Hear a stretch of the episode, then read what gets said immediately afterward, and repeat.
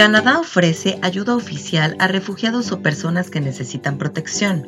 El asilo o refugio solo se les otorga a personas con razones fundamentadas. Se trata de un proceso particular y delicado. El cónsul general Alejandro Estivil nos ofrece en este episodio toda la información que se debe considerar antes de solicitar refugio en Canadá. Refugio en Canadá. Si estás pensando emigrar a Canadá, es importante tener mucho cuidado frente a las voces que hablan de que una manera de hacerlo es pidiendo el estatus de refugio. Muchas de las personas que han recurrido a solicitar refugio han sido víctimas de un engaño. Existen personas que, como en todas las relaciones entre países, se ven en la necesidad de solicitar refugio en otro país para tener seguridad para ellos y sus familias ante amenazas graves a su persona, porque de otra manera viven en una situación inaceptable de riesgo y vulnerabilidad. México es un país con una larga tradición de refugio, ha recibido a muchos refugiados y favorece con convicción las políticas de asilo y refugio. Sin embargo, por malos consejos, en ocasiones la solicitud de refugio a Canadá se convierte solamente en una medida para ocultar el intento de emigrar por razones de búsqueda de trabajo y de un relativo mejoramiento de posición socioeconómica. Cuando una persona solicita refugio en un puerto de entrada en Canadá o ante una autoridad migratoria ya habiendo entrado, detona inmediatamente un proceso de deportación. Esto es porque desde el punto de vista del agente migratorio canadiense, esa persona mintió ante la autoridad porque ingresó con un ETA, autorización de viaje electrónica por sus siglas en inglés, que significa que primero dijo que quería ingresar temporalmente a Canadá por turismo, pero cambió su versión de viajar como turista a solicitante de refugio. La autoridad migratoria suspende temporalmente esa deportación, no la realiza de momento, pero no deja de estar en posibilidad de ejecutarla. Esto es porque la ley de refugio pide que primero se analicen los méritos de la solicitud de refugio.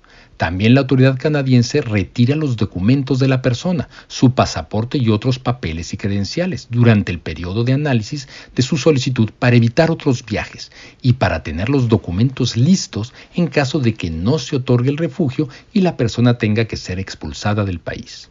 La razón por la que mucha gente usa la solicitud de refugio como una puerta falsa es porque Canadá toma un tiempo importante para analizar cada caso de refugio. Esto se debe a la sofisticación de su sistema legal y dentro de este a las distintas aristas del propio sistema de refugio.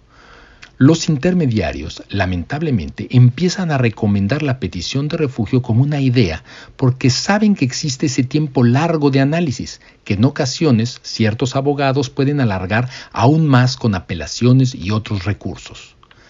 Para el caso de los mexicanos que piden refugio en Canadá, la gran mayoría, 8 de cada 10, no logran el otorgamiento y terminan por ser expulsados. Si bien durante el periodo de análisis recibieron una pensión de supervivencia mínima, algunos servicios y después de varios meses pueden llegar a tener un permiso temporal de trabajo, pero el resultado negativo, al final, es lamentable y en ocasiones lastima mucho a las familias, a los niños, que regresan después de estar en Canadá por varios años, sin amigos y contactos en México, decepcionados, con sus esperanzas rotas y posiblemente con alguna penalización para volver a viajar a Canadá en un futuro. Canadá es el responsable de analizar la situación de cada solicitante de refugio y otorga dicho estatus cuando genuinamente hay una situación de riesgo directamente dirigida a la persona en particular. Los consulados atendemos a los mexicanos por su calidad de mexicanos y nunca hacemos distinción para el caso de si están en Canadá por haber solicitado refugio o no. Los escuchamos y atendemos por igual. Es importante saber que ofrecemos todos nuestros servicios en la medida de las posibilidades de ley. En ocasiones, los documentos originales de los solicitantes de refugio están en manos de la autoridad canadiense y realizar un trámite ante el consulado requiere una identificación oficial.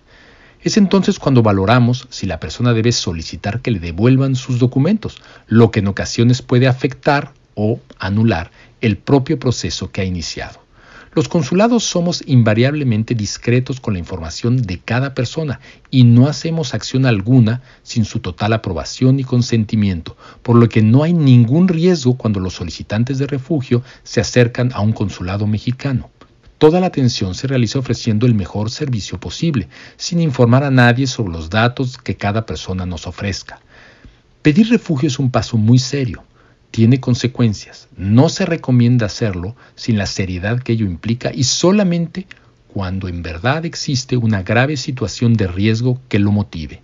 Actuar irresponsablemente sobre una petición de refugio tiene muchas implicaciones, como la deportación final, el trauma para la familia, el afectar las oportunidades de solicitar refugio por parte de quien sí merece recibirlo, provocar una imagen de animadversión hacia los mexicanos en Canadá y frente a quienes emigran a Canadá por las vías documentadas, lastimar la relación entre los dos países, pero más importante aún, la principal implicación de tomar la puerta falsa del refugio es que nutre a las bandas de intermediarios y de delincuentes que abusan y explotan a la gente de buena fe que solo quería llegar a desarrollar su vida en Canadá.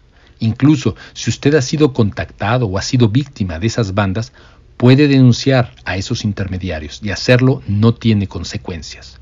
Reiteramos, siempre es mejor actuar con información completa, y por supuesto, si el deseo es emigrar a Canadá, lo más conveniente y seguro es recurrir a las vías existentes y a la información oficial.